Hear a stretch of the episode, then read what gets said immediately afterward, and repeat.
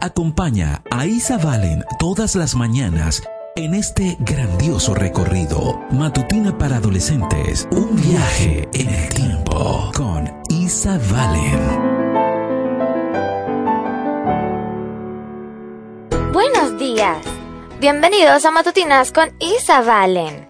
Te invito a que te suscribas a mi canal y le des a la campanita de notificaciones. También puedes escucharme a través de DR Ministries y en Instagram como arroba isabalen77. La matutina de hoy se titula La masacre de Jonestown. Romanos 12.1 nos dice, Así que hermanos, yo les ruego por las misericordias de Dios que se presenten ustedes mismos como un sacrificio vivo, santo y agradable a Dios. Así es como se debe adorar a Dios. Comencemos. El 18 de noviembre de 1978 ocurrió uno de los mayores suicidios en masa de la historia. Sin embargo, el testimonio de los testigos que escaparon de aquel recinto en la selva minutos antes de que todos murieran cuenta otra historia. Ahora podemos decir con seguridad que se trata de un caso de asesinato en masa, no de suicidio.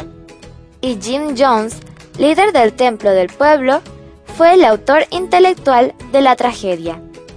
Dirigió a sus seguidores en un asesinato-suicidio en masa en su comuna en Guyana, exigiendo que todos tomaran una bebida de frutas mezclada con cianuro.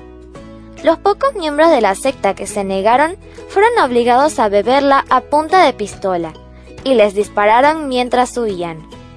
La cifra final de muertos fue de 913, incluidos 270 niños. Jim Jones, un líder muy carismático, fundó el Templo del Pueblo en Indianápolis, Indiana, en la década de 1950. En 1965 trasladó el grupo al norte de California y se instalaron primero en Ukiah y luego en San Francisco. En la década de 1970, su iglesia fue acusada por la prensa de fraude financiero, abuso físico de sus miembros y maltrato de menores. En respuesta a las crecientes críticas, Jones llevó a varios cientos de sus seguidores a Sudamérica en 1977. Allí, en la selva de Guyana, estableció un asentamiento al que llamó Jonestown. Un año después, un grupo de antiguos miembros convenció al congresista estadounidense Leo Ryan de que viajara a Jonestown e investigara la comuna. Y el 17 de noviembre de 1978, Ryan llegó con un grupo de periodistas y otros observadores. Al principio de la visita, todo estuvo bien, pero al día siguiente, cuando el grupo de Ryan estaba a punto de marcharse, varios miembros del templo del pueblo se acercaron a ellos y les pidieron ayuda para salir de Guyana. Jones se angustió al ver que sus miembros querían marcharse y uno de sus lugartenientes atacó al congresista con un cuchillo. Ryan escapó ileso, pero Jones ordenó entonces una emboscada para él y sus compañeros. Él los hizo matar en la pista de aterrizaje cuando intentaban subir a sus aviones charter. Jones dirigió inmediatamente a sus seguidores en el suicidio masivo mientras les predicaba por última vez sobre la belleza de morir. Puede que algún día tengamos que dar nuestra vida por Jesús, pero Él no nos pide que la tomemos nosotros mismos.